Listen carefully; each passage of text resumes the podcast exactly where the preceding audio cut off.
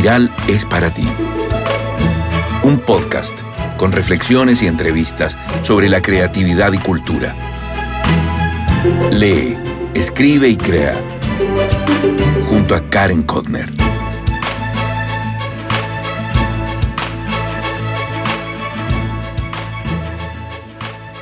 Hola, hola, ¿cómo estás? Soy Karen Kotner y te doy la bienvenida a Espiral, un podcast donde encontrarás reflexiones y un mundo de creatividad solo para ti. Grabo este episodio, en realidad este capítulo 43, una mañana de miércoles muy, muy otoñal y con ganas de disfrutar este próximo feriado que se viene en Chile. ¡Qué mejor regalo! La entrevista o conversación en realidad con el bailarín y coreógrafo José Vidal ha sido un oasis, un oasis para mí. Con él logré dimensionar cómo se vive permanentemente para una pasión. Es idéntico a lo que me transmitió el director de orquesta Paolo Bortolameoli. Él transmitía esa misma energía y desde que hice ambas entrevistas ellos me van acompañando donde sea con sus pasiones. Si aún no has escuchado esta entrevista, Paolo, te invito a hacerlo ya, ya, en el programa 38 y 39. Ahí podrás darte cuenta cuánto, cuánto hay que trabajar si quieres ser exitoso o exitosa. Te cuento un poco de, de José Vidal. Nació al sur, sur de Chile, en una ciudad maravillosa que se llama Valdivia, y estudió danza en Santiago. Y después también siguió, siguió estudiando en Nueva York y Londres. Y ahora está realizando una pasantía en Hamburgo, una ciudad de Alemania, y él ha marcado un antes y un después en la danza contemporánea de hoy. Ahora está trabajando en un nuevo proyecto que se llama Elemental, que justamente como su palabra lo dice, trabaja los elementos y energías de la naturaleza. Casi, me olvido, casi me olvido. tengo una nueva página web, te invito a verla, eh, a explorarla, a conocerla, a comentarla, a todo. ¿Y el boletín? ¿Lo estás recibiendo? Acuérdate que es súper fácil suscribirte. Lo haces en www.karenkotner.com. Mi recuento personal. A ver, los últimos días para muchos nosotros han sido muy, muy intensos. El fin de semana fue de elecciones en Chile. Por primera vez en nuestro país elegimos a las personas que van a formar una asamblea para trabajar en una nueva constitución política que reemplace la de 1980. Este programa, Espiral, no tiene como fin comentar la contingencia, ni discutir los aspectos políticos o noticiosos que ocurren a nivel local o internacional. Pero es imposible sustraerse de eventos tan, tan trascendentales. Yo fui a votar el domingo y como la elección se hizo en dos días, o sea, sábado y domingo, se sentía como un día cualquiera, o sea, un domingo de cualquier fin de semana, porque no habían tantos autos, o sea, no había como tanto taco, tráfico, y además que no tuvimos que sacar permiso especial para trasladarnos por la ciudad. Todo fue muy ordenado los resultados han sido tremendos. Eso sí, la política en Chile tiende a polarizarse y los partidos tradicionales han perdido fuerza. Esto se suma a la compleja situación en Israel y en Gaza. Tengo un nudo en el estómago. Me preocupa hasta dónde llegará la escalada. Intento comprender. Cada bando no soporta la violencia. Las manifestaciones antisemitas me revuelven hasta el alma y y un amargo y triste sentimiento me acompaña a diario desde que todo esto comenzó. He intentado informarme bien, salirme del vaivén de las redes sociales y en las noticias express. Leí dos artículos que te recomiendo. Uno de la embajadora israelí en Chile, que se llama Mariana Rosenberg, y el otro de Shamit Hamid, que es un colaborador de la revista Atlantic, Atlantic, digo. Acuérdate que los links siempre te los dejo en la transcripción del podcast. Como siempre, ahí estará, por si los quieres leer. Ahora hablando cosas más simples.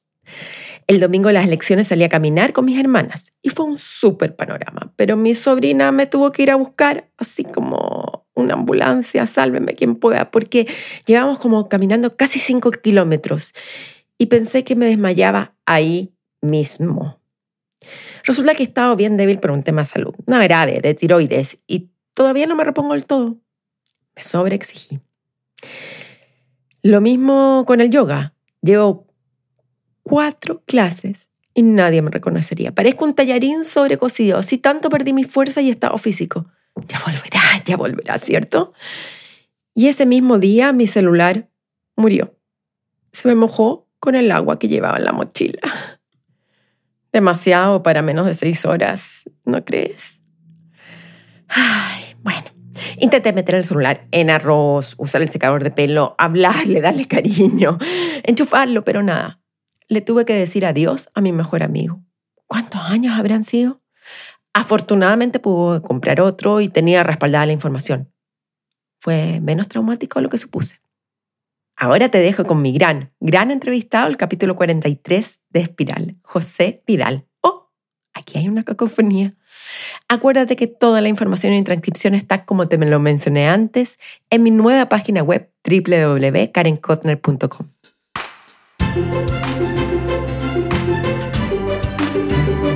Hola José, ¿cómo estás? Hola, muy bien. Muchas gracias por esta invitación.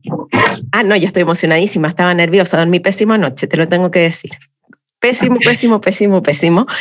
Y antes de empezar a conversar, porque esto se trata espiral, quería saber qué te interrumpí, qué estabas haciendo cuando dijiste, oh, me tengo que conectar con Karen. Venía, venía llegando de un paseo de parque por estoy en, la ciudad de Hamburgo, entonces estaba tomando el sol porque fue un, día así, primer día que sale con el sol, sol de verdad, y había, no sé, hay 24 grados, 23 grados, estaba todo el mundo afuera aprovechando el solcito y ya empieza a ser más, más primaveral el, el panorama. Entonces, nada, descansando porque estoy trabajando acá y han sido semanas bien intensas, entonces aproveché a arrancarme al parque así como no hacer nada, como a relajarme.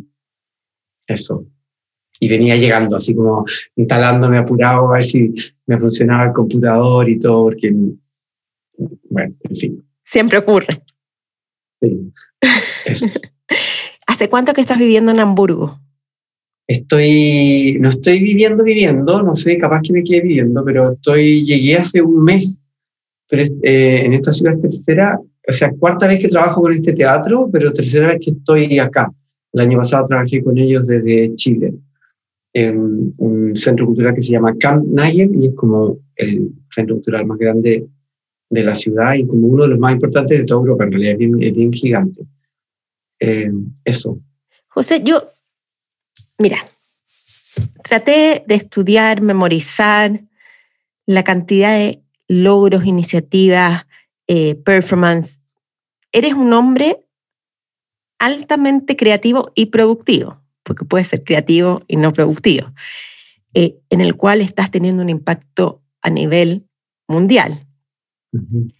Y yo traté de imaginarme a un chileno nacido en Valdivia, que hizo literalmente, y aquí yo obviamente peco de, de, ignorante, estoy, y aquí voy a ver una notita que tengo de todos los países o ciudades que has vivido, por lo menos, Valdivia, Nueva York, Londres, Santiago, Hamburgo. ¿Hay alguna que me esté faltando? Berlín, eh, Bruselas, Praga, eh, Barcelona. Esas creo que son todas. A ver. Son siete países, de eso me acuerdo. Eh, ocho. Déjame, tengo que hacer el recorrido así. Nueva York, Nueva York, Praga, Praga, Barcelona, Bruselas, París, Berlín, Londres, y ahora Hamburgo, que he estado muchas veces, vivido, vivido no, pero he estado muchas veces. Creo que esas son todas. Así como, pero igual mi trabajo lo mostraba en África, he estado también en Zimbabue, en, Argentina, no sé, en, en, Venezuela, en Costa Rica. ¿Pero cuál es tu hogar? Oh, qué difícil. Siempre es una pregunta que cada cierto rato me hago, como que Ahora he estado en Chile hace harto tiempo, ya llevo como, van a ser 8 o 9 años, 9 años creo ya, de que volví de, estar en Londres 6 años. Em, Y siempre es difícil ese momento. Ahora de nuevo como que siempre tengo como estas alas que me empiezan como a, agitar cada cierto rato. Eh, y ahora tengo ganas de nuevo de, de, emigrar. Creo que así como nostalgia de hogar, de hogar, de hogar siempre va a ser como Valdivia, creo yo, como que el, lugar que, que siento más así como, sobre todo el paisaje. Y me pasa que cuando estoy en otras ciudades, eh, sobre todo en el norte de Europa, cuando siento como ese frío, esa lluvia, ese, ese gris en el cielo, me siento súper a gusto porque mm. me remite inmediatamente como al paisaje donde crecí. Sí, por ejemplo, acá es muy parecido, llueve mucho, ahora es primavera y llueve, llueve, llueve y sale el sol, llueve y sale el sol. Es demasiado Valdivia en ese sentido y hay agua por todas partes. Y eso también me hace sentir súper en casa, también me, como que el paisaje es lo que más me, me, me trae como al hogar, porque familia y amigos tengo regados por todas partes. Eres nómade. Sí, sí. Definitivamente. Cuando estoy mucho tiempo como en un lugar, ya como que me empiezo a sentir incómodo. Tengo que necesito moverme, cambiar. Y últimamente me lo estaba preguntando más, como cuándo voy a encontrar como ese donde, donde quiero estar. Eh, y siempre cuando pienso e imagino ese lugar, es cerca de un río, es en la naturaleza, como que estuve mirando estos años como lugares en el sur de Chile, viendo si buscar un lugar para, para sentarse cuando sea más mayor. No sé, por ahí, por ahí estoy pensando. Traté de descubrir cuántos años tienes, me fue mal. ¿Por qué si está, está en todas partes ya? Yo no respondo nada la, la biografía y todo, nació en el sur de Chile, en la ciudad de Valdivia. y, y después se tira a 1996, estudió en Nueva York, y dije, no, claramente, pero te ves joven, ¿ah? Sí, tengo 53. te ves joven, te ves joven. No sé, las ganas de vivir. Las ganas de vivir. Y, yo creo que también, alguien dijo una vez, le escuché que cuando uno viaja como que pierde años, como que, como que no sé, puede ser, puede ser. Pero no me siento nada, como es muy rara esta sensación de 53, como hay momentos del día o de la vida que me siento muy, muy joven. Como que tengo tener vuelvo a tener la misma sensación de cuando tenía 20 o 25. Pero también agradezco mucho la edad porque porque sin duda, digo que por lo más cliché que pueda sonar, la tranquilidad que uno empieza a tener y la paz y como la forma de enfrentar las cosas no es impagable. O sea, yo he tenido mis procesos en la vida y no han sido fáciles. Y me doy cuenta como ahora eh, vientos que antes me hacían caer ahora no son ni, ni brisa. Tormentas que a lo mejor me atormentaban ahora son días soleados como, sí, eso, yo creo que eso es lo, más, lo que más agradezco, así como de, de la edad. Y sí, como que uno toma más distancia. Y también ha sido bonito porque también como que no me he permitido envejecer como se supone que uno tiene que envejecer, como que no, no pesco, como que no, no, no, tengo como una relación como con la edad, no sé, es muy extraño.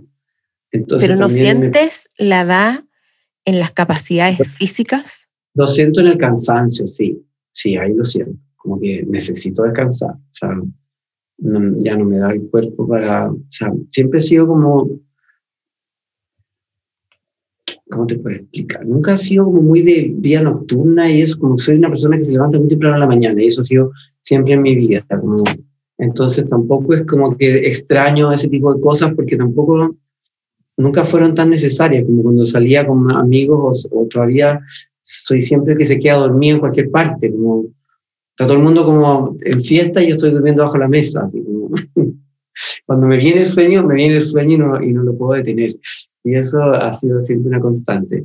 Entonces, en ese sentido, como que respeto harto mi ritmo.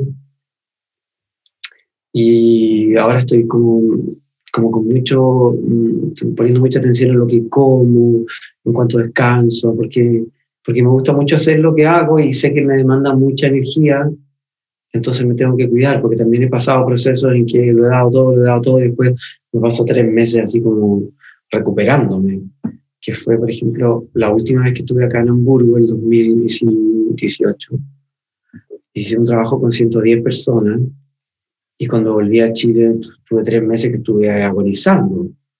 Y ahí también como que me, me dice, no pude hacer nada más, como que también, por suerte, no tenía como los recursos para decir no voy a hacer nada y durante tres meses no hice nada. Como descansé, descansé, descansé, descansé. Porque también me hizo pensar mucho, como no, no podía seguir con este ritmo, como tan, no sé, quizás tan autoexigente. Eh, soy súper autoexigente. También esas cosas que he ido aprendiendo con el tiempo, como a celebrar más mis logros, porque era muy autoexigente. También por eso dejé de bailar, por ejemplo, porque lo pasaba pésimo bailando, pésimo. Ah. Como siempre salía como el escenario sufriendo, siempre sentía que lo había hecho otro. Como... Pero espérame, José, yo, yo de verdad necesito entender cuando tú dices lo que yo hago.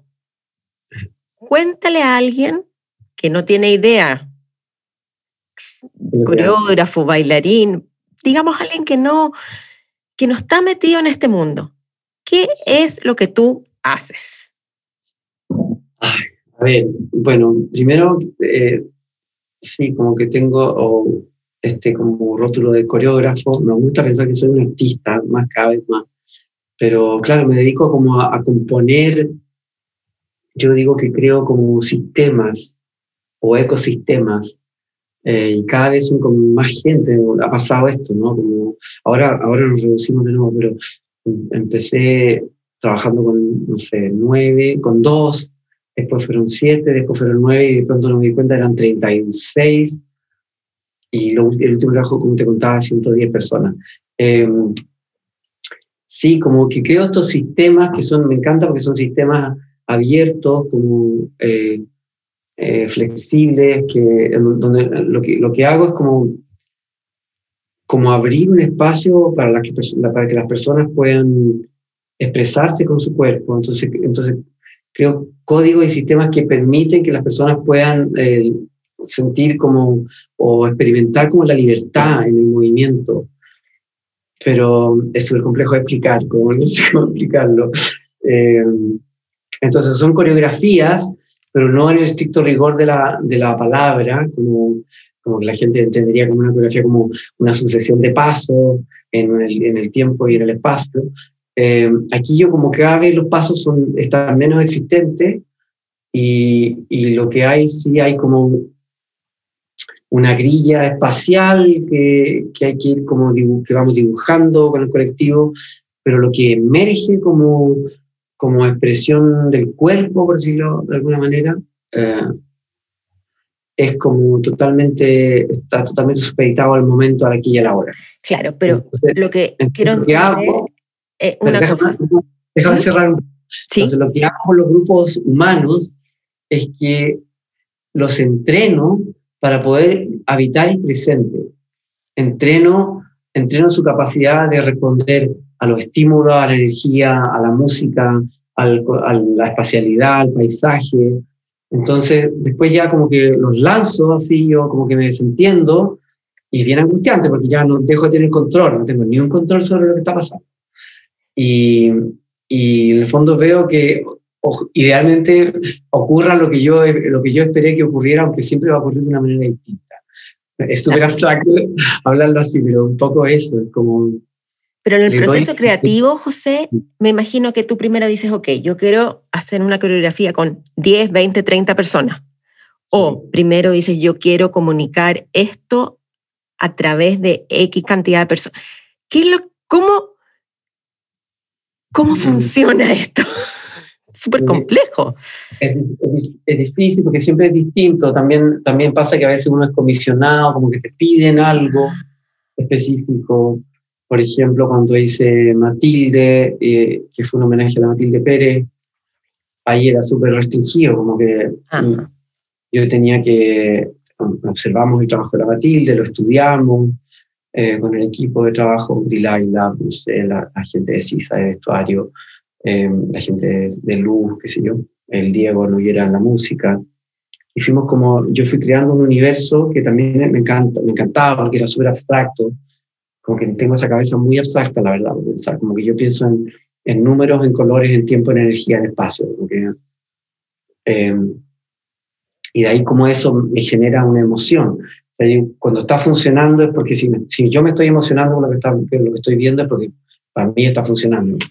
Em, entonces con la Matilde era, era eso, como zambullirse en su universo y, y poder recrear en, en, tiempo real con cuerpos, con, con cuerpos, digamos, de su trabajo y fue súper exquisito, interesante, porque yo tengo una beta muy minimalista también en mi forma de trabajar. Entonces, lo que hice con la Matilde, ya se va a contar un poco de la Matilde, para, que se entienda quizás una manera de trabajar. Eh, tomé las letras de su nombre, Matilde, y lo que hicimos es que le pedí al, a los bailarines que graficar, que fue desde que lo, abordáramos de una, una, perspectiva gráfica. Entonces, que con el cuerpo dibujáramos las letras, la M, la A. Entonces, ahí yo iba haciendo ciertas peticiones para que no fuera tan literal, para que no fuera tan gráfico, eh, eh, y el, el, cuerpo escribiera, no sé, con el codo, con la rodilla, con la boca, con los ojos. Y también como, también, entonces yo digo, ya necesito letras que sean espaciales, necesito letras que sean mucho más gestuales, necesito letras que solo ocupen como la quinósfera del cuerpo, que sean tridimensionales, que, que se mueven en el espacio. Entonces, voy haciendo ciertas como exigencias, entonces cada uno tuvo que crear tres M's, tres A, tres así, que tenían estas, estas distintas exigencias. Y luego yo asignaba también, le daba de pie forzado, como le decía, necesito que la, letra M la que es eh, gestual esté construida en cinco lapsos, cinco tiempos, no sé. Entonces tiene que hacer una M que a lo mejor tú podrías decir es uno, dos, tres, cuatro, pero no sé cómo la tienes que hacer en cinco. Entonces, no sé, pues las personas harían, voy a hacer un ejemplo súper tonto, levanto aquí, hago, hago el 1 al 2, y en el, en, el, en el, punto del medio de la M se juntan estos dos como líneas del centro, o quizás dibujar un círculo, no sé. Entonces ahí tengo uno, dos, tres, cuatro, cinco. Y solo eso para generar como una simetría temporal, para que aun cuando todas las M sean distintas, las, tienen, las que son gestuales, pero duren la misma cantidad de tiempo. Entonces, si dura la misma cantidad de tiempo, yo después las puedo poner en distintos lugares y temporalmente van, van, van a ser equivalentes, aun cuando sean visualmente eh, disímiles, distintas. Y ahí yo me pongo a jugar, ahí, ahí eso es la, lo entretenido del coreógrafo, que es como, em, em, es puro como disponer en distintos lugares en el tiempo y en el espacio la figura, y eso es, es apasionante, muy entretenido. Ahora, para los bailarines es un rompecabezas que se quieren pegar un tiro. Porque además eres tú el que tiene en la cabeza todo lo que quieres transmitir. Entonces tienes que traspasar en esto a ellos. Ellos tienen que hacerse unos maestros de dominar el, dominar el material, tienen que dominarlo al revés y al derecho. Entonces, pues es súper fácil, cuando ya, ya lo tienen súper claro, uno les pide esta, la otra, la otra, son capaces de poner una después de la otra, generar la, transición entre la que es grande con la que es pequeña, la que va en el suelo con la que no sé. Y eso también es fascinante y, y, se agradece tanto cuando uno trabaja con, con personas que tienen esa capacidad. Eh, es maravilloso cuando confluyen así esas mentes tan, esos cuerpos tan ágiles, tan hábiles, tan inteligentes, con, con, con, la cabeza loca de uno, porque ahí, ahí cuando todo hace como así, y es magia y es bello y, y termina siendo también fascinante para las personas que lo ejecutan, como que también es, es bonito y rico sentir cuando las personas que están trabajando con uno están pasándolo súper bien, es súper bonito eso. Como se sienten exigidos, se dan cuenta que es demandante, que, que es desafiante, y eso también yo siento que a los bailarines les encanta que sea desafiante, les carga con muy fome, aburrido, fácil. José, ¿cuándo eh, te diste cuenta tú de que tu área era trabajar en coreografía, en ser bailarín?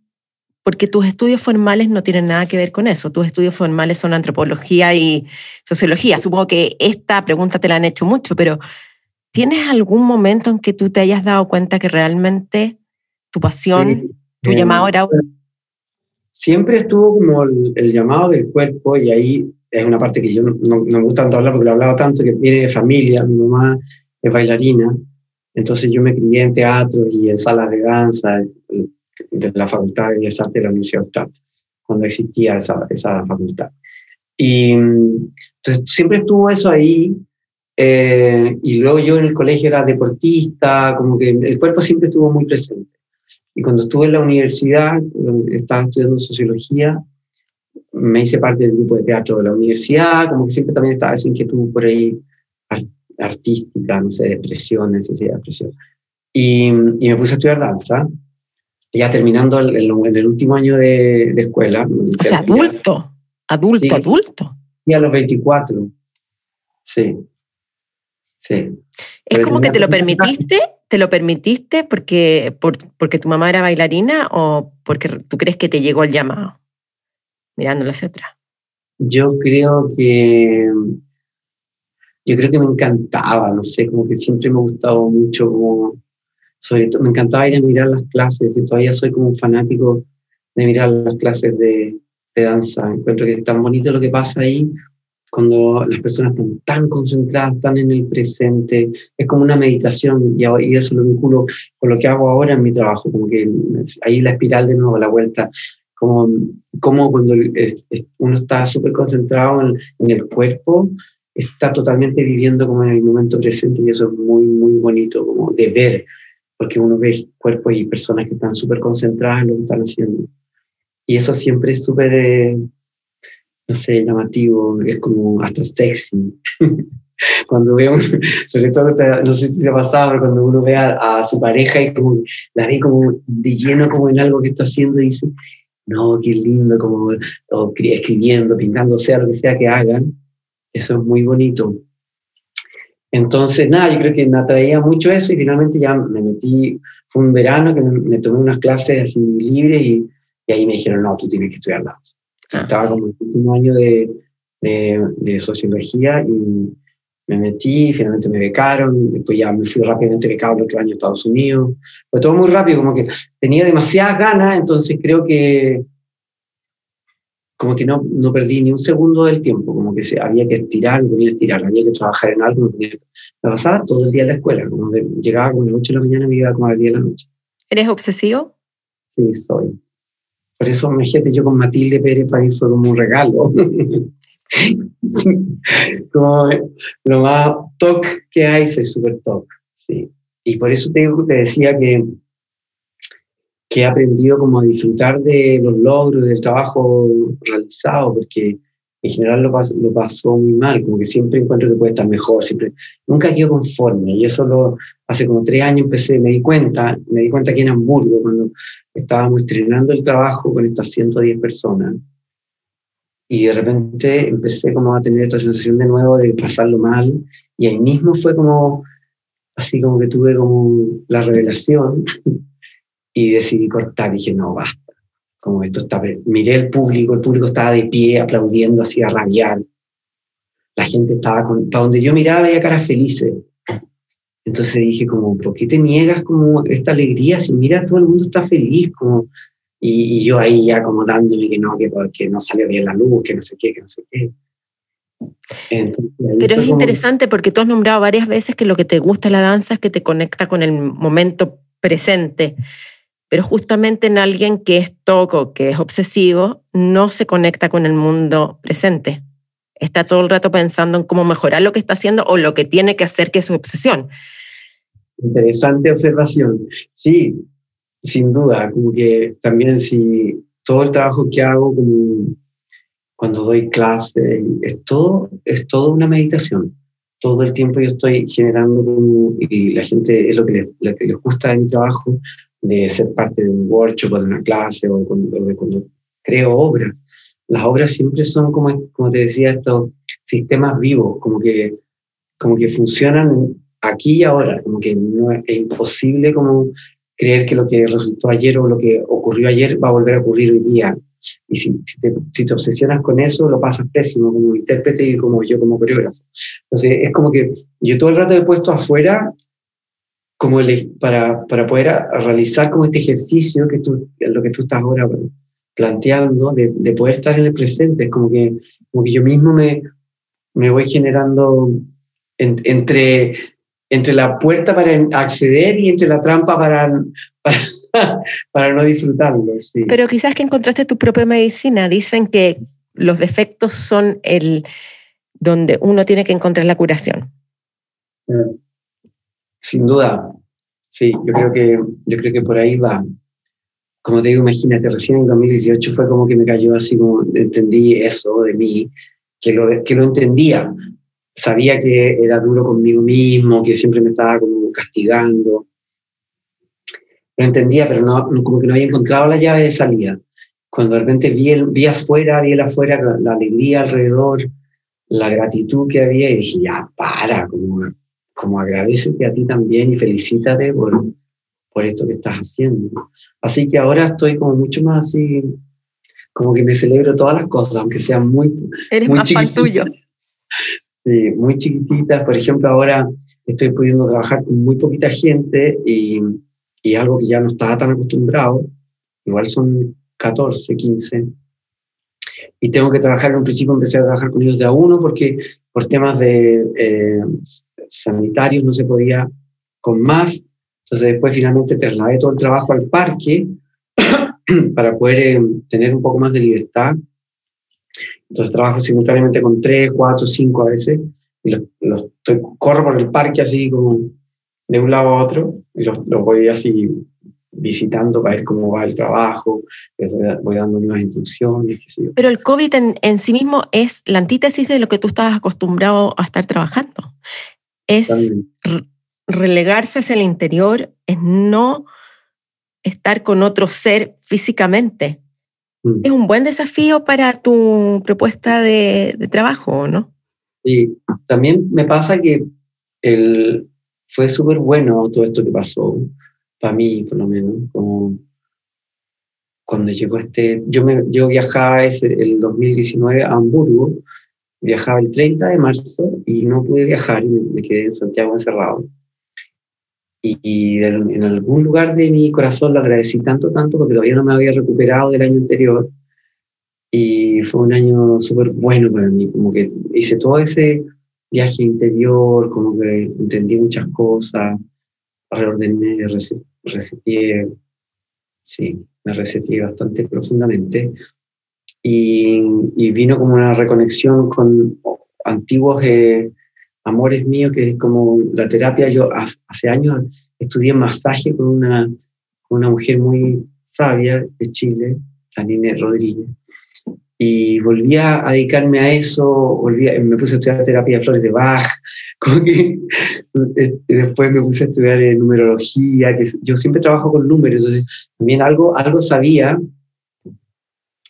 de, del, digamos, del significado simbólico de los números, cómo están asociados a las letras hebreas y, y ahí todo un universo muy, muy interesante. Y yo siempre las había, había, usado los números de esta manera, pero fue entretenido estudiarlo, profundizar ahí. Y después me metí las flores. Y, entonces estaba ahí como en otro descubrimiento, de, en otra faceta de mi ser, que siempre existió, pero como que no le había dado el espacio y ahora estoy complementando todo eso que estoy trabajando acá en Hamburgo. Eh, bueno, tenía, eh, para, mí era súper importante esta vuelta como a la naturaleza, que me parece como esencial de, lo que, de la reflexión que debiera como salir de, de todo esto que está pasando. Como que debiera, mm, que siento que uno de los cambios de paradigma importante es como cómo, cómo le damos vuelta a cómo, cómo estamos relacionándonos con, con el planeta, con, con los ecosistemas, con los otros animales, en fin y tenemos que cambiar muchas cosas. ¿no? Eh, ¿Y qué has cambiado tú? Yo, a ver, ¿qué he cambiado yo? Como que, bueno, yo me siento igual una persona bien, eh, por ejemplo, si observo como mi, mi huella de carbono, creo que la única, la única gran huella que dejo es que eh, viajo por lo menos una vez al año como de, de un continente a otro. Pero, por ejemplo, yo uso bicicleta hace más de 25 años y ando en bicicleta para arriba y para abajo y ahora me compré una bicicleta acá, me hace demasiado feliz, como que me encanta salir en la mañana helado en Santiago a la hora que sea, como andar en mi bicicleta. Ahí me conecto y me, me trae como el presente de nuevo, porque tengo que estar ahí despierto, atento a lo que estoy. Y me encanta sentir el aire en la cara.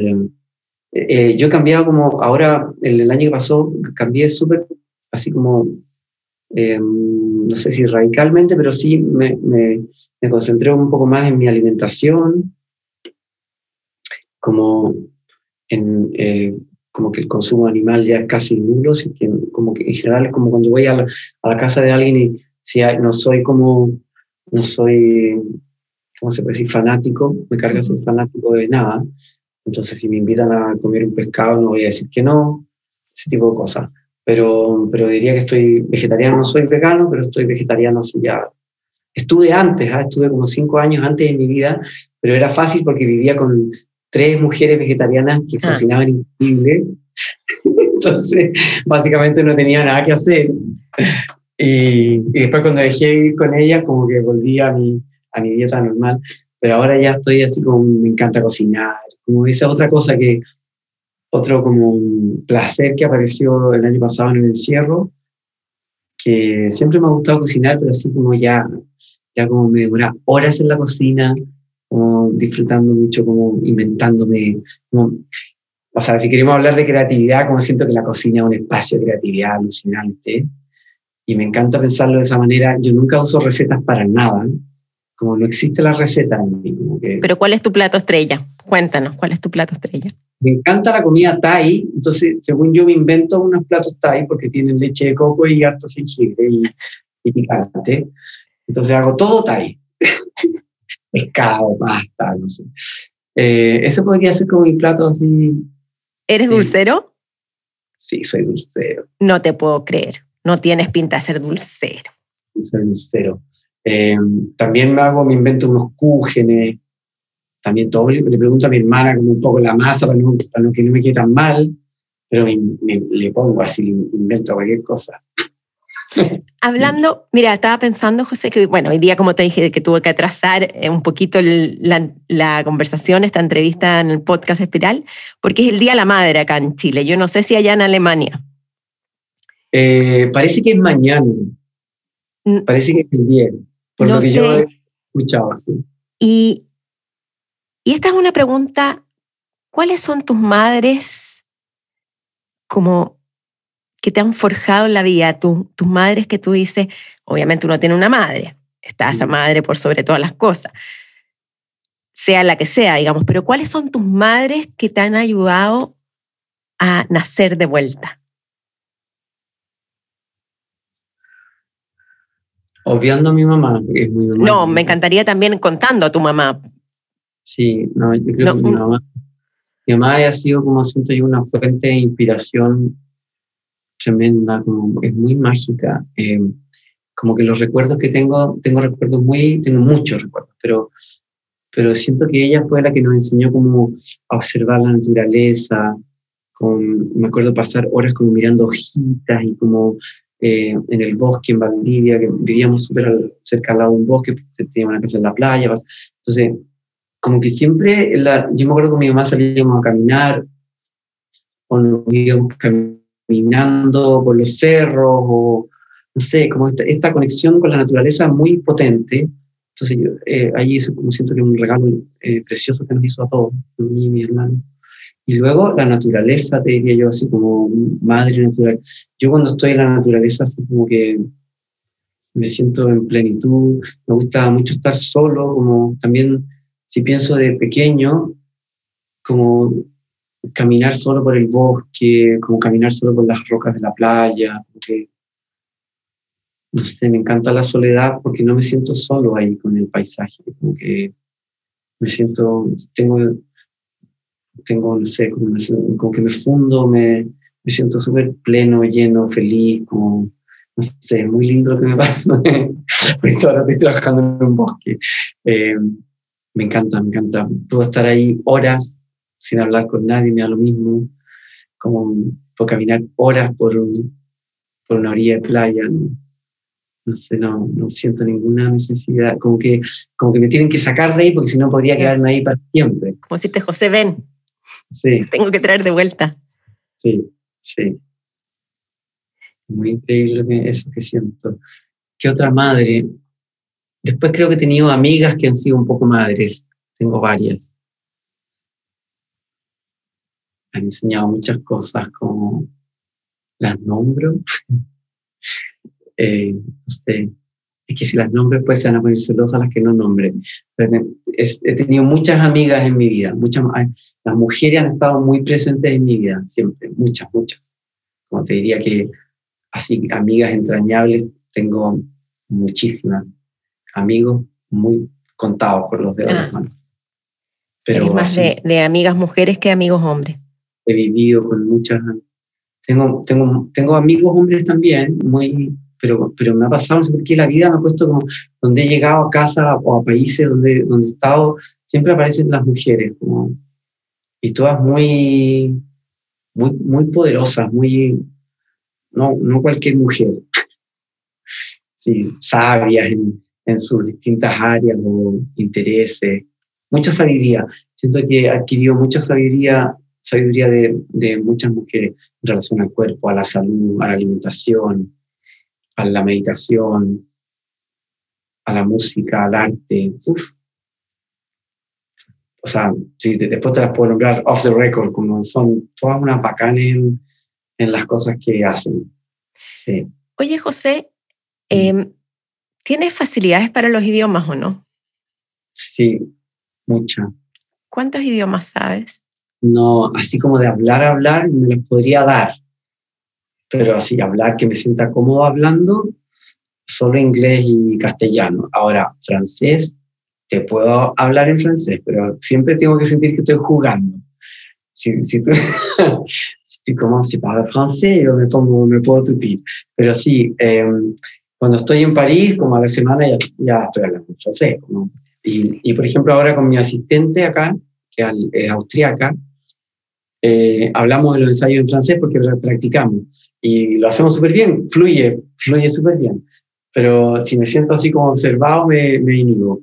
Eh, me pasa lo mismo con el italiano, como también cuando voy, voy, a Italia bastante, porque una de mis mejores amigas, que es mitad inglesa, mitad italiana, eh, tiene su familia en Sicilia, cada vez que puedo, que cuando estoy en Europa, me voy me arranco para allá a Sicilia una semanita, dos semanitas. ¿El alemán? ¿Sabes hablar alemán o no? No, he estudiado, he hecho tres cursos. Es muy difícil. Y es muy difícil. Lo aprendo en el curso, o sea, apruebo el curso y después lo dejo de practicar y se me va. Y acá como que estamos mucho con el inglés, pero sí me he dado cuenta que la oreja está ya está empezando a funcionar porque ya empiezo a, a entender de qué están hablando. Y eso ya es una gran cosa. Y también, también puedo ir y comprarme mi, no sé, mi comida, como que esas cosas las puedo hacer. Pero, pero no, una conversación no es, es demasiado difícil. Todas esas declinaciones que tiene son súper complejas, como cuesta mucho entender los tiempos verbales, como si es femenino, masculino, circular, todo cambia, cambia el verbo, no. Es como, ¿eh? como que uno escucha un verbo y dice, pero como si el verbo no era este, ya sí, pero tienen miles de formas distintas. Pero quiero, quiero mucho aprenderlo, quiero mucho, mucho aprenderlo. Dime una cosa, em, eres una persona que transmite pasión, felicidad con lo que hace, pero has nombrado también en distintos momentos de, nuestra conversación que sufriste mucho, que tuviste momentos difíciles. ¿Fueron momentos difíciles en torno a ti mismo, en torno a terceros, en torno a desencuentros contigo mismo? ¿Cómo defines lo que es difícil para ti emocionalmente? Yo creo que en sí, eh, creo que puedo distinguir tres momentos. La infancia no fue fácil, que me costó mucho como aceptar la separación de mis padres, eso fue, fue duro, fue duro, largo hasta grande. Eh, hice todas las terapias, ya todo, todo, está bastante sanado. Eh, y luego después vino como el, el, segundo dolor grande fue el amor. Eh, ese, ese, ese, fue, ese fue duro un golpe duro, pero también agradezco tanto porque fue la razón por la que me fui a Londres. Eh, tenía un, eh, un, novio que se fue a estudiar allá y, y pasamos como ocho meses separados, qué sé yo. Y eso fue súper duro. Y cuando, y cuando llegamos, final, cuando llegué finalmente a estudiar yo, a hacer mi magíster, eh, ya como que no, no pasaba nada y, y, fue como duro como aceptar esa situación. Pero también fue tan bueno porque yo dije, ya, bueno, estoy acá, vine a estudiar, estudiemos. y fue súper bueno porque me concentré y ahora se lo agradezco tanto, porque si no, no me habría, no, no me habría movido de acá, habría estado como instaladísimo, que estaba como, había, había vuelto de Europa, llevaba cinco años de vuelta de, de, de mi primera estaba en Europa y ya estaba como súper bien en Chile, estaba dando clases en la universidad, como que, no sé, como que tenía una vida bastante estable y, todo era como, siempre era como mejor, había como progreso en el sentido de, eh, de que estaba como pudiendo desarrollar mi trabajo, en fin. Em, y aparece este, este, personaje que se manda a cambiar y yo así como, ¡ah! O sea, sufriste por amor. Sí, sí. Hay una historia bien bonita, y anécdota, que un día estaba en The Place eh, postulando para la primera residencia que en, esta escuela donde fui a estudiar en Londres, que además es un teatro, un lugar bien, bien importante. Entonces el director del teatro, estaba yo en la entrevista para, la primera residencia, ya había salido de la escuela, y, lee mi currículum, y mi currículum era como que había bailado aquí, en Europa, aquí, allá. Entonces me dice, ¿qué estás haciendo aquí en esta escuela? ¿Por qué, por qué, por qué te viniste de Play? Entonces yo le digo, ¿usted quiere la verdad? La verdad, la verdad, me dice. La verdad elegí por amor. Y me dijo, ah, no, esa es la mejor respuesta, listo. Me dieron, me dieron la residencia, me dieron la residencia inmediatamente. Como que fue súper bonito ese, entender que, que es tan importante, como que lo entendí varias veces en la vida, como es tan importante ser súper honesto con las cosas, como hablarlas así de, del corazón. Y decir, bueno, esa es la razón. No, no, no vine a esta escuela porque porque era la mejor del mundo, porque me moría de ganas de estudiar acá. Me vine a esta escuela porque, porque era el lugar donde podía estudiar para poder, para poder estar cerca de la persona que yo amaba. José, ¿y tu relación con tu mamá y tu papá sigue siendo estable o es lejana? No, mi papá falleció el año pasado, el 24 de diciembre. ¿Pudiste estar en Chile? ¿Estabas en Chile? Estaba en Perú, no alcancé a llegar. Llegué, el, estaba tomando el avión en Lima y mi hermano me avisa que se murió mi papá. Eh, pero todo bien con mi papá porque eh, fue una enfermedad larga, tenía un cáncer. Entonces yo cada vez que estaba con él era como que me despedía, le daba las gracias, era como ya un rito ya. Y estaba todo muy sano con él. Así que estoy muy así como agradecido. Sí, muy, muy, Uy, fue muy bonito porque yo llegué el día del velorio y como estaban mis hermanos, fue, imaginen, pandemia, no sé qué, igual el velorio había como 30 personas, lo más ilegal. Eh, entonces tenía que haber como 10, pero habían 30. Y, y después lo, lo, lo, lo, mandamos a Osorno porque en Valdivia no había un crematorio. Y después fuimos al, arrendamos un barco al, cuando volvió y fuimos al río, lo tiramos en el río, que eso es lo que él quería. Así fue toda una, fueron como dos semanas de ceremonia mm. y fue muy bonito haber hecho eso así, estar todos los hermanos juntos. Hicimos ceremonia tras ceremonia tras ceremonia, pero como tomar todas sus cosas, ver qué hacíamos con ellas, que, no sé, fue, un duelo muy vivido. Y, y también hay una relación con mis hermanos ahora increíble. Desde ya hace un par de años que con mi papá se empezó a poner mal, como que nos acercamos, nos acercamos, nos acercamos. Entonces también como familia, todos estos últimos años han sido muy, muy buenos. Y con mi mamá mm, también muy cercano. Como tu mamá debe ser orgullosa de ti, ¿o no? De todo lo que logra. Hablé con ella porque la llamé para saludarle, pero que no. Sí, sí, súper orgullosa. ¿Cuándo te diste cuenta que no eras heterosexual, que eras homosexual? la pregunta. sí, em, es que no, no, la verdad es que yo soy casada con hijo, entonces... De muy chico, de muy chico. Ah. Pero, pero son distintos niveles de conciencia, porque un niño chico, ¿cómo explicarlo? Un niño chico homosexual como un niño chico. Claro. Entonces, por ejemplo, yo te voy a contar un sueño que yo tenía. Había un niño en el colegio que a mí me gustaba, era mayor, era como de dos, tres cursos mayor. Y yo, yo estaba en primero básico y yo lo miraba en el recreo. De eso me acuerdo. Me acuerdo que yo me, acuerdo de una persona. Eras muy chico. Sí, ¿cuánto, ¿cuánto tiene? ¿Seis años? ¿Seis, siete? Sí. sí. Un enano Un recreo y como que lo, lo veía lejos, así, no sé, 100 metros, y como que me, no sé, me quedaba así. Como... Y después en la noche soñaba con él. Entonces soñaba que él llegaba a mi ventana volando y, y me venía a buscar y salíamos los dos volando y íbamos a, volar por la ciudad. Y después me venía a dejar. ¿Y te acuerdas del sueño? Es el más increíble todavía. Era, era precioso el sueño, era increíble, increíble. La sensación de volar era como nunca más la tuve, nunca más he soñado eso, que vuelo. Quizás que hoy día en la noche después de hablarlo lo vuele. vuele. ¿Y, en qué cómo fue, cómo este proceso se después, después, se reprimió, después cuando, cuando viene como toda la etapa colegio, que empieza toda la tontería del bullying y qué sé yo, yo creo que eso lo reprimía así muy, muy, muy debajo. O sea, estos recuerdos que yo te estoy contando ahora vinieron después ya de grande. Em, no, yo creo que muy reprimido, como que no,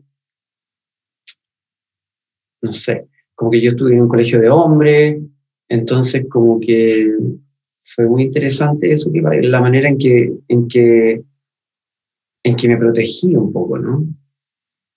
Entonces, no sé, pues yo era amigo de los rugbyistas, de los, ah.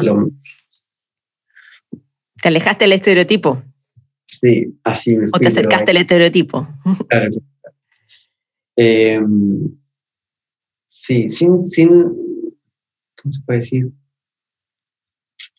Siempre fui una persona muy libre dentro de todo, como, como que era amigo de, todo, de todos, como que tenía... Me acuerdo que habían compañeros en el, colegio que los molestaban porque eran así, sé, como más femeninos y qué sé yo, y yo me daba cuenta de esto y, me acuerdo que yo sentía como un poco de nervio, que no, como que no se me vaya a notar que yo, yo, soy algo, yo soy parecido. Pero también era muy amigo de ellos también, como que no, no, no, no, no, hacía como esa diferencia. Pero sí me acuerdo que me, me, daba susto porque, porque yo veía como el bullying que se hacía y no estaba dispuesto a pasar por ese, por ese dolor. Eh, sí, y después, y después también me pasó que me enamoré de una mujer entre medio, de varias, no de una, de varias. Y también, eh, también eh, rescato como que bien genuino el amor, tampoco puedo decir, y ahí donde también pasé unos periodos en que mm, no sé cómo, ¿qué es esto? Como que uno es algo o uno decide finalmente. No sé. esa es una gran pregunta que no creo que tiene mucha respuesta. No sé. Tampoco sé. Em, porque también hay, hay, sobre todo hay una persona que tiene un gran, un gran, gran amor de la vida. Y también lo sufrí mucho porque después sentía que como esta, como traicionar el amor, ¿no? porque habían empezado a aparecer todos otros impulsos con más fuerza.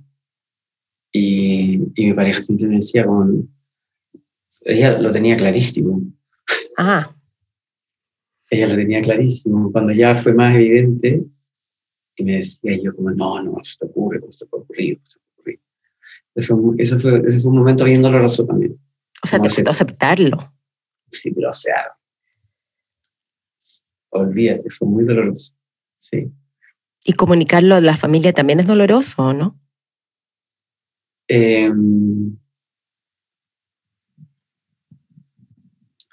Sí, eso es, extraño, porque como que nunca ha sido realmente comunicado, ha sido, se dio como por eh, hecho. Y como que tampoco se habla. Como que con mi hermano sí, pero con mi mamá eh, la entiendo también, como que no,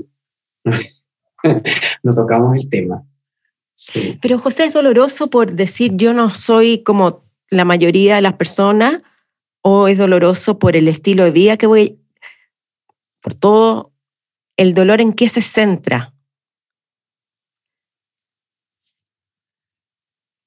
Yo creo que cuando uno es chico, como que tiene, eh, siente mucho pena de, del dolor que le puede provocar a la familia, como el, del, de que uno es distinto, ¿no? Que no, es muy terrible esto del ser distinto, ¿no?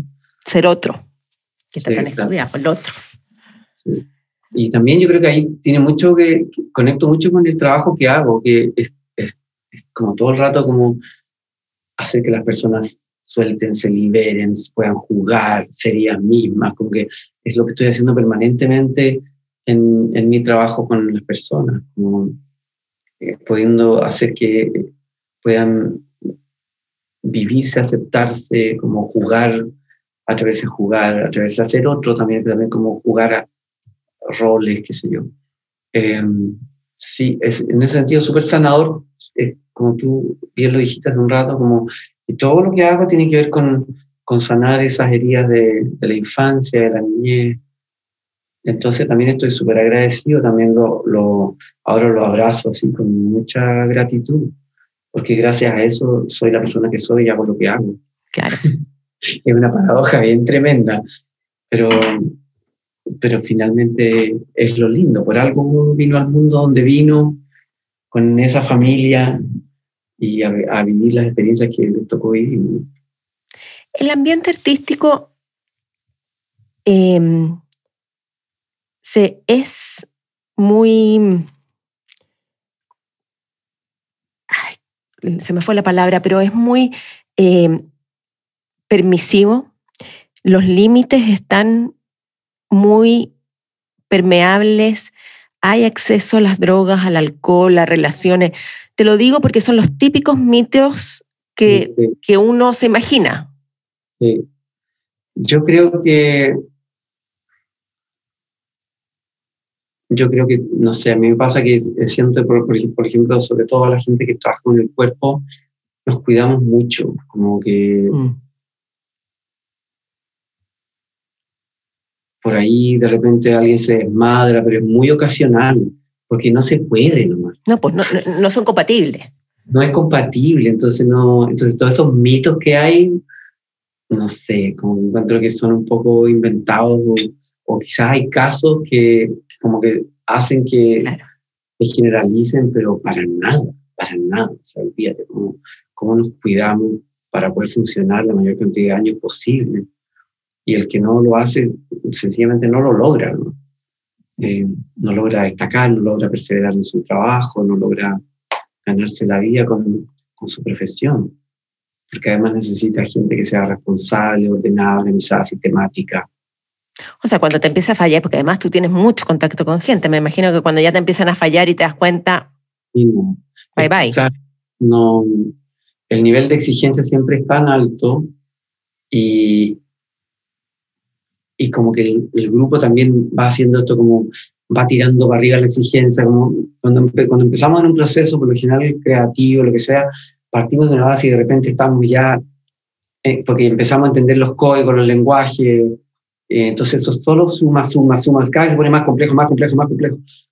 Y, y necesitáis un poco, son un poco superhéroes, super, super y super mentor, porque porque es súper exigente el trabajo, en lo físico, en lo mental, en lo emocional, como resistir, tener la concentración, trabajar con otros todo el tiempo. eso, eso me extraña porque tú me has dicho que te gusta estar solo, que eres un hombre de... Me, me imaginaba muy bien todas estas descripciones en los bosques, te gusta la soledad, pero tu trabajo es esencial. Otra paradoja. Sí, otra paradoja. Sí. De hecho, lo conversaba hace unos días con Uta Lambert, que es como la la, drama, la dramaturga del teatro. Sí, es como una dualidad. a mí me gusta trabajar con gente, pero apenas termino el trabajo yo ah. se, cierra la puerta y necesito mi soledad. Sí. Y eso se ha ido acentuando con los años. Estoy cada vez, o sea, como ahora ese año que me pasé encerrado el año pasado, como que yo estaba en mi salta, o sea, como que después como que empezó a venir gente como a visitarme y yo era como, ya, eh, a las 5 se va. Me invitaba a tomar té y ahora ya váyanse. Sí. ¿Tienes hobbies? Aparte de la cocina. Y aparte de todo lo que nos has nombrado, ¿pero algún hobby que tú digas esto hago para relajarme? O sea, como que me despierto y me siento a meditar en la cama, lo primero que hago O sea, los ojos, pues me siento a meditar. Ah, lo tienes completamente incorporado. Sí, hace años ya. Y va, voy cambiando mi metodología, a veces respiro, a veces solo me quedo en silencio.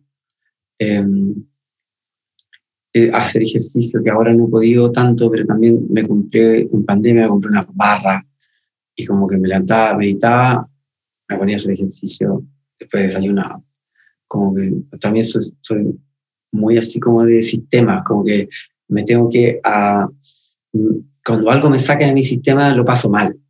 Como que si ya me armé el sistema así, tiene que ser, soy un poco rígido en ese sentido, porque también son cosas que tengo que aprender. Pero soy súper rígido, como me gusta en la mañana así, me tomo mi café asada, como que, mm. como tengo todo un orden de cosas, de lleno de, estoy lleno de rituales. Si me levanto, son rito tras rito tras rito. O sea, la convivencia contigo no, no es tan fácil, digamos. Yo lo que tengo muy bueno es que me gusta ser muy feliz a las personas. Entonces, si tú, si tú, vienes a quedar conmigo, yo, tú te vas a levantar y yo te doy el desayuno perfecto con el jugo de naranja, con la fruta picada. Y claro, a la semana voy a estar agotado porque lo voy a querer hacer perfecto todos los días. Entonces ya voy a querer que te vayas. pero, pero no puedo evitarlo, como que me gusta mucho atender a la gente, me gusta mucho hacer comida y que vengan a comer. Eres dador. Sí, en mis cumpleaños soy de como me esmero, como y después uno termina agotado y dice, pero ¿para qué me esforcé He tenido a veces 70 invitados en un cumpleaños y se me ocurrió hacer como ostras. Y después como que pongo, compro chocolates, como me gustan los chocolates negros con frambuesa, frutilla, pongo como postes por todas partes. Porque, no, soy así. porque tiene que estar lindo además. no, solo rico. hermoso. En ese sentido, José, quisiera saber cómo fue hoy, que ya ha pasado tiempo, la experiencia que tuviste en la legua, tuviste en Cerro Navia, en San Joaquín, estar con gente tan distinta a ti, fuera del circuito, y ofrecer esto. Sí, eso de distinta, como que a mí me pasa que cada vez más como que siento que si uno conecta con, con los seres reales, con lo que hay realmente, la esencia de, que hay de cada ser humano, hay de distinto no tenemos nada. Somos todos muy, muy, muy parecidos. Porque conectas a través del arte, ¿no? Y no solo a través del arte, como, eh, abrir los ojos y mirar realmente a una persona y darse cuenta que esa persona es tan persona como tú, que ha sufrido, ha, tenido dentro de todo como que, claro, uno puede decir, la situación socioeconómica puede ser distinta la eh, geográfica, en fin. Pero de verdad siento que que así muy internamente todos padecemos todos padecemos más o menos las mismas cosas, con más adornos, con menos adornos, pero el padecimiento es, humano, es nuestra condición humana. Entonces, cuando uno puede conectar con, él, con eso, con las otras personas, ya somos todos bastante iguales, bastante parecidos. Y, y claro, y llegar desde el movimiento, desde el carnaval, desde la alegría, eh, es súper bonito porque eso rompe inmediatamente las barreras como que las personas, pasa eso, que las personas dejan, que a mí siempre me da un poco de temor, porque si bien yo no vengo de una familia súper acomodada para nada, pero sí tengo un background como social distinto, eh, y siempre me da terror de asistir, a, de ir a hacer trabajo a estos lugares y como sentir que somos como eh, invasores o como que, mm. no sé, como que tenía mucho cuidado ahí de cómo entrábamos a la comunidad, de cómo primero conocer, intentar conocer a la gente, los líderes de la comunidad, como saber qué, cómo entrar con las personas. Y siempre hacíamos este trabajo, que yo creo que fue el año de antropología que tuve, que me sirvió mucho para entender. Ah, claro. Y, y con, llegar con mucho respeto, con, con, mucho entender que estamos metiéndonos en un territorio que no es el nuestro. Eh, y, y, cómo podemos entonces como encontrarnos, ¿no? Y sin duda que la música y el baile es el mejor lugar para encontrarse de las personas, como que todas las barreras caen, así. Sí. Y, y, entonces ocurre, fue muy hermoso porque eh, tuvimos la oportunidad de hacer ese emerger en estas comunas que tú nombraste, con las personas que venían de cada Alemania, que están de muchos países distintos, habían como siete países creo, y, No sabes lo, para ellos lo, o sea, lo de otro planeta que era toda esta situación. La situación de Chile, que estaba crítica en ese momento, o sea, como muy álgida, muy pasando muchas cosas. Y, y luego la cosa como cultural, eh, no sé, yo sentía que yo de repente los miraba, como no deben entender nada y por otro lado están fascinados como absorbiendo todo esto. Terminó la primera, la primera intervención que hicimos en, en la Villa Portales y estaban todas las personas, estas, los chicos y chicas llorando, así, pero emocionados, así, dándome las gracias por lo que habían vivido, nunca habían estado bailando en la calle con la gente ni siquiera en su país. Y, y, podían ver, no sé, y sentir, porque se siente, porque no se puede no sentir, ¿no? La emoción, la alegría, la energía que se genera con toda esa cantidad de gente en la calle. No sé si tú viste algunos videos. No, sí vi. Impresionante. No, sí, es impresionante. Eh, ahí como que uno vuelve a creer en la humanidad y cree que es posible, que un cambio es posible, que todas, todo lo bello que, que podemos generar como humanidad puede ser logrado y después se nos olvida, se nos pasa, no sé qué pasa. ¿Cómo se manifiesta el pudor en estas circunstancias? ¿Qué has visto tú? Porque ya debes tener un ojo de ver cómo las personas se vinculan con el cuerpo, con mostrar o no mostrar, con expresar. Por eso yo entendí cuando empecé a trabajar ya como salir del, del teatro e ir al, al, al, paisaje urbano, la calle, me di cuenta que era esencial como contar con una masa crítica, como que no, no podíamos ser tres, no podíamos ser diez, teníamos que ser 30, 50, 60, 70, 80, 100. Cuando esa masa crítica impacta con la energía, el movimiento, el goce, la alegría, no, no existe nada. Todo eso que tú nombraste desaparece y es impresionante verlo. Es impresionante verlo, como la señora se olvidó que, que no podía o que creía que no podía bailar o que le daba vergüenza, el señor, los niños. Es como, es muy bello. Como es demasiado potente la energía que genera un grupo, como digo, una masa crítica, no sé, no, no, he calculado cuál es el número exacto. Cada cuando, pero siempre digo ya, si vamos a enfrentarnos a un grupo de, no sé, 500 personas, necesitamos ser por lo menos 50. Como que por ahí va, creo. Y eso es, es, muy impresionante lo que pasa. Se contagia, se contagia, se contagia.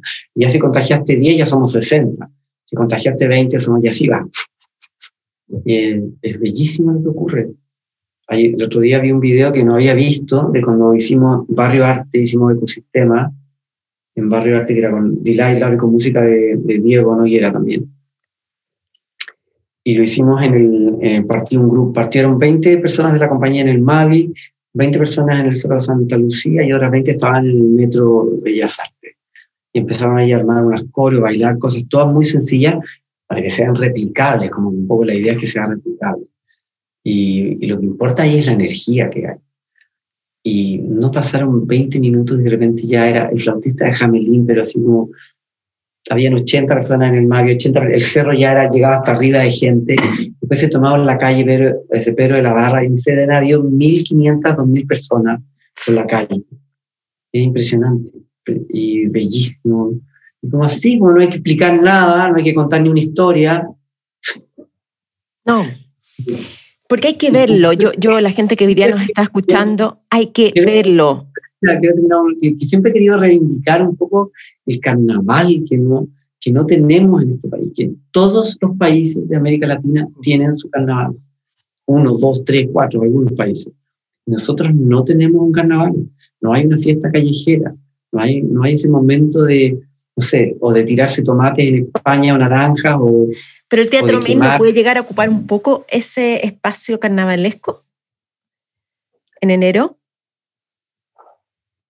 Pero es bien medido todo, como que todo es, como que no existe, siento que es algo que se observa cuando ha, venido la muñeca, no sé qué, es una fiesta que es como, pero, pero las personas están súper como que no, no, no agitan su cuerpo, no agitan su energía, como que solo están como de observantes de otros que lo pasan increíble.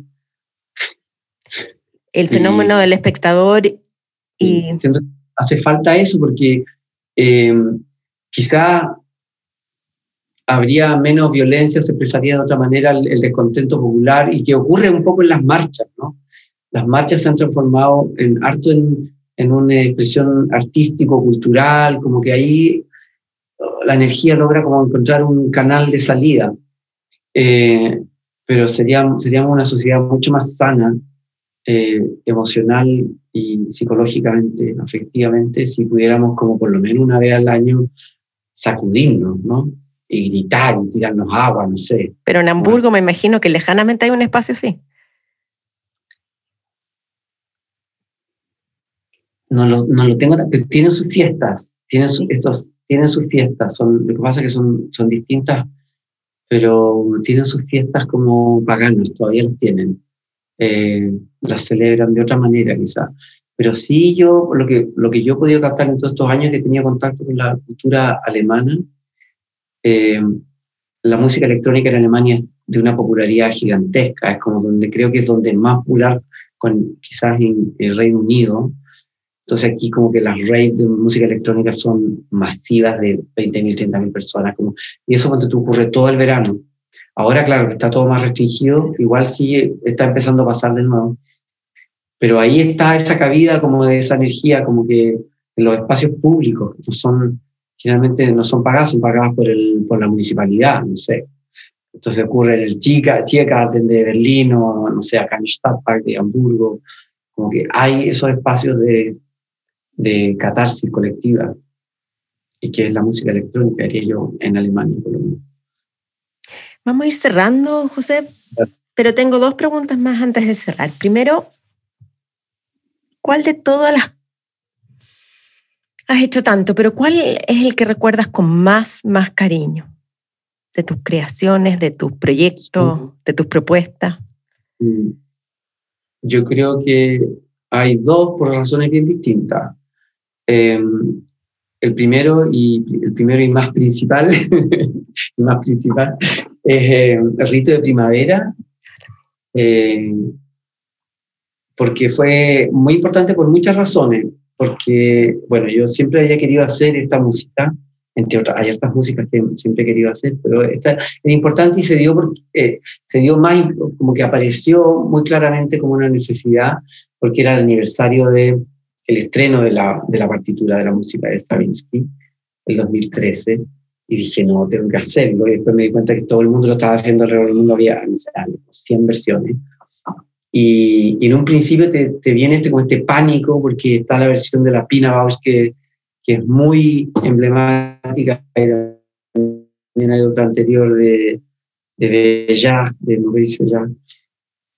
Y, y entonces como que uno se aterroriza, ¿no? Como, como que, ¿cómo voy a hacer esto que lo han hecho estas personas tan grandes? Y, en ese mismo momento en que me, acuerdo de haber sentido ese pánico, tomé la decisión y dije, no, lo voy a hacer, lo voy a hacer a mi manera.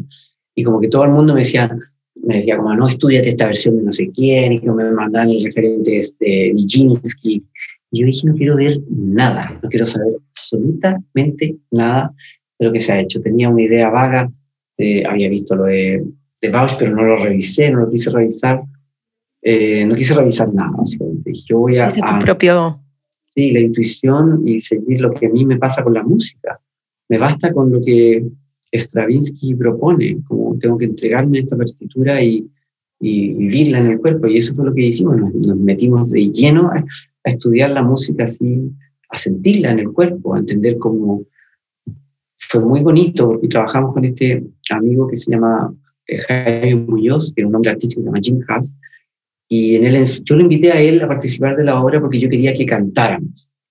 Desde un principio sabía que yo quería que la voz apareciera como, como muy protagónica en el trabajo. Entonces él canta increíble, lo invité por eso, pero además es músico. Y de manera como espontánea en los ensayos él empezó a llevar sus máquinas y nos dimos cuenta, claro, que la partitura cambia cada, no sé, cada cuántos compases, no, no hay ni una regularidad, es lo más irregular que hay. Entonces la única manera de aprenderse la música era aislando los segmentos que eran regulares, los segmentos que no cambiaban. O mentira, cambiaban, pero era como, este, hasta aquí no cambia. Entonces lo, lo, cortábamos y lo lupeábamos. Y lo pegábamos una y otra vez para poder aprenderlo, aprender ese segmento, ese, ese compás de música. Y entonces lo metíamos en el cuerpo y, empezábamos a trabajar con él, improvisar, hasta que el cuerpo solo empezaba a producir algo que tenía una resonancia con lo que estaba sonando. Y ahí yo hacía como un workshop, ¿no? Como que tomaba, veía lo que estaba ocurriendo y a este me gusta, esto me gusta, esto me gusta, y lo decía, ya vamos centrando más en este sentido. Empezaba como a armar de nuevo, como las letras de la Matilde, tenía aquí como un inventario de, de posibles movimientos de movilidades para esa parte de la música. Y así con la otra, con la otra. Tenía mi, baúl lleno, baúl que antiguo. mi disco duro, tenía mi disco duro lleno de, de, posibilidades y después con eso yo empezaba como a componer. ¿Y el otro cuál fue? El otro es Pedro, que, que fue un homenaje que hice a Tchaikovsky, que fue una invitación que me hizo el Ballet de Santiago, la, la Marcia Aide, me invitó a, a crear una coreografía con, con, el ballet y yo dije, ya, ¿qué quiero hacer? Como pensé al tiro en Tchaikovsky, también músico, porque Tchaikovsky es muy importante para el ballet y como que a veces la gente no lo sabe. El ballet era mirado como un arte muy de tercera, de cuarta categoría, hasta que aparece Tchaikovsky y básicamente con la calidad de su música levanta este arte y crea hasta obras maravillosas como lago, no sé, Cascanueces, La Bella Durmiente, eh, que son músicas increíbles, que tienen, por fin tienen calidad, hay calidad en la composición musical. Y entonces lo que hice fue tomar una, fui a, ver, fui a la Sinfónica, un concierto donde daban una, todo partió por ahí, como que fui a ver un, un concierto de la Sinfónica, no sé si está, no me acuerdo, no acuerdo qué, otro, otro compositor, eran dos, dos, una noche con dos compositores, no me acuerdo del otro, no me acuerdo si era Mahler, no, no era Mahler no me acuerdo. Eh, y estaba una obra de, Tchaikovsky, que se llama eh, Sinfonía Manfred, y yo no la había escuchado nunca, y la escuché y se me pararon los pelos, como a llorar, así como... Te llegó al alma. Uf, impresionante, impresionante, así como me paré a aplaudir la orquesta, como dije, no, esto es, porque yo estaba, había estado buscando cosas de Tchaikovsky como tema de variaciones, otras músicas que ha hecho que se han hecho valer por... Eh, con otro coreógrafo muy famoso que es Balanchín, un coreógrafo que no, sé si Balanchín es de, qué origen es, pero sí desarrolló toda su carrera en, Nueva York, en, no sé si en el New York City Ballet o en el, o en el sitio, no acuerdo, son dos ballets bien importantes en no acuerdo ahora cuál es el otro. Eh, yo había visto música de Tchaikovsky coreografiada por él y estuve revisando, pero tampoco nada, y cuando escuché esta sinfonía fue como, no, esto es. ¿sí? Además que era como romántica, romántica, ya como el cliché de lo romántica. Entonces también me metí ahí como con la estética romántica y, y es una música que hicieron para un, para un poema romántico. Entonces, nada, como que metí en todo ese universo y, y la obra quedó preciosa porque fue también fue muy lindo porque pudimos trabajar con la Orquesta Filarmónica, que era un sueño que yo también tenía como poder trabajar con la orquesta. Entonces, ahí, conocí, o sea, ahí ya conocía a Diego, pero ahí fue cuando llamé un día caminando por el GAM, veo a Diego Noguera y lo había escuchado una música que había hecho para una obra que había ganado un concurso, no sé qué, de dramaturgia teatral, creo que era. Y, y, yo sabía que Diego había estudiado composición musical en la Católica. Entonces, yo necesitaba un compositor.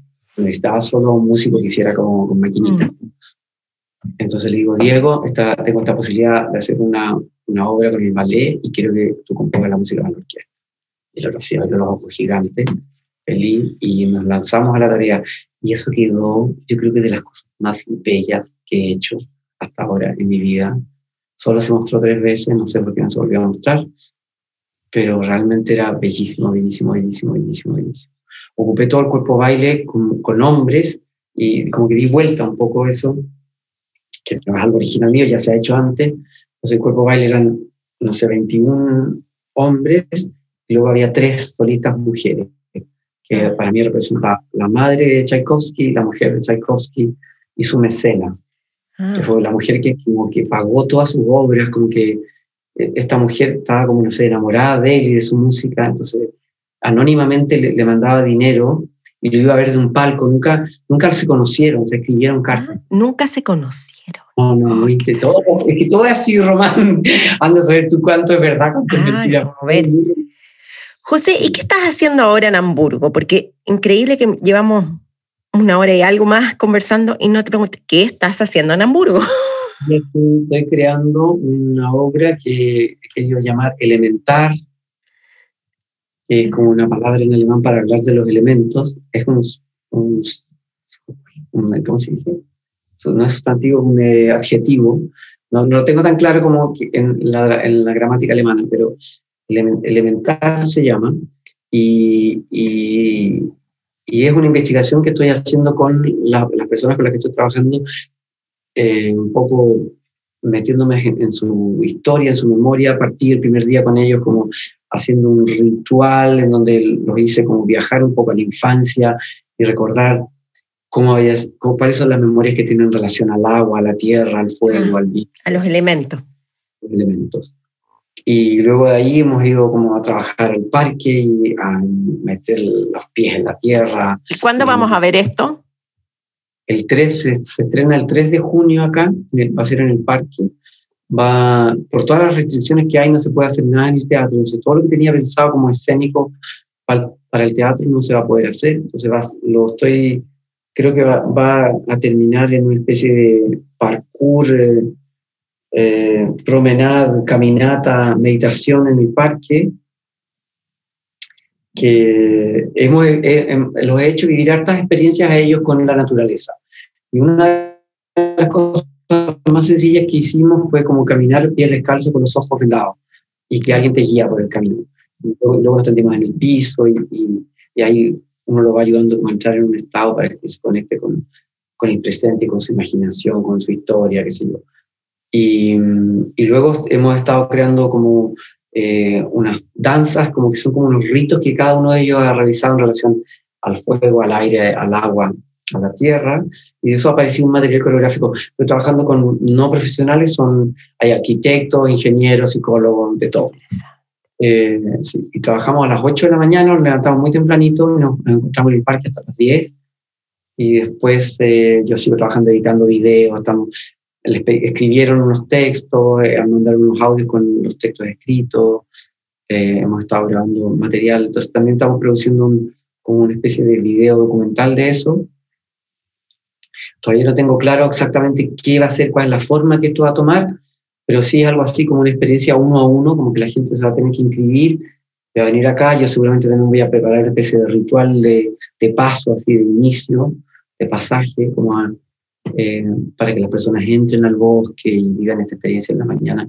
Probablemente va a ser como a las 6 de la mañana o 5 y media de la mañana. También es como para madrugadores. José, y ahora la última, última pregunta. ¿Cuál es tu sueño?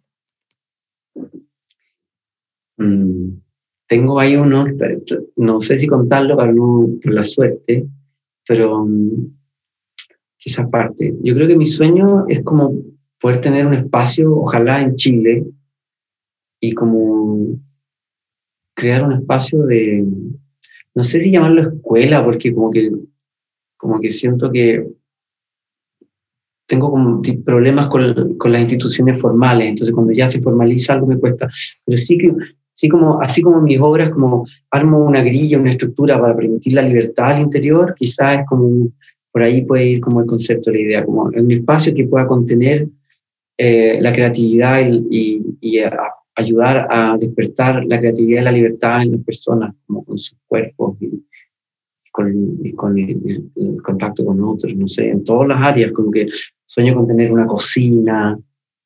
Eh, me acuerdo mucho también de, de Mata Clark, que también un tiempo estuvo como indagando en eso de la cocina. Eh, me encantaría como que el espacio fuera como que pudiéramos ir a cocinar juntos, ir a pintar, crear, movernos, bailar, cantar. No, no Pero tengo no es un centro claro. cultural, entonces. No, me imagino como, como no, no- no sé, todavía hay que, que definir más cómo, cómo funcionaría, pero simplemente necesito, pero por ahora necesito que aparezca ese contenedor, que aparezca ese espacio que pueda, que, que permita que sea tan, un poco sucio, que no, que no sea tan, tan prístino para que para que podamos, no sé, jugar a ser Jackson Paul, no tengo idea, tirar, tirar, pintura, no sé, ensuciarnos, eh, correr, saltar. ¿Hay algo que te gustaría agregar hoy día en esta tarde de domingo, el Día de la Madre?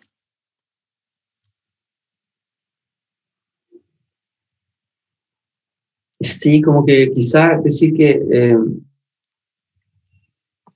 como agradecer este momento, como no solo este momento contigo, sino que este momento de mi vida, como, eh, como dije antes, como hubo momentos difíciles, duros, quizás pensé que no iba a estar viviendo este momento ahora.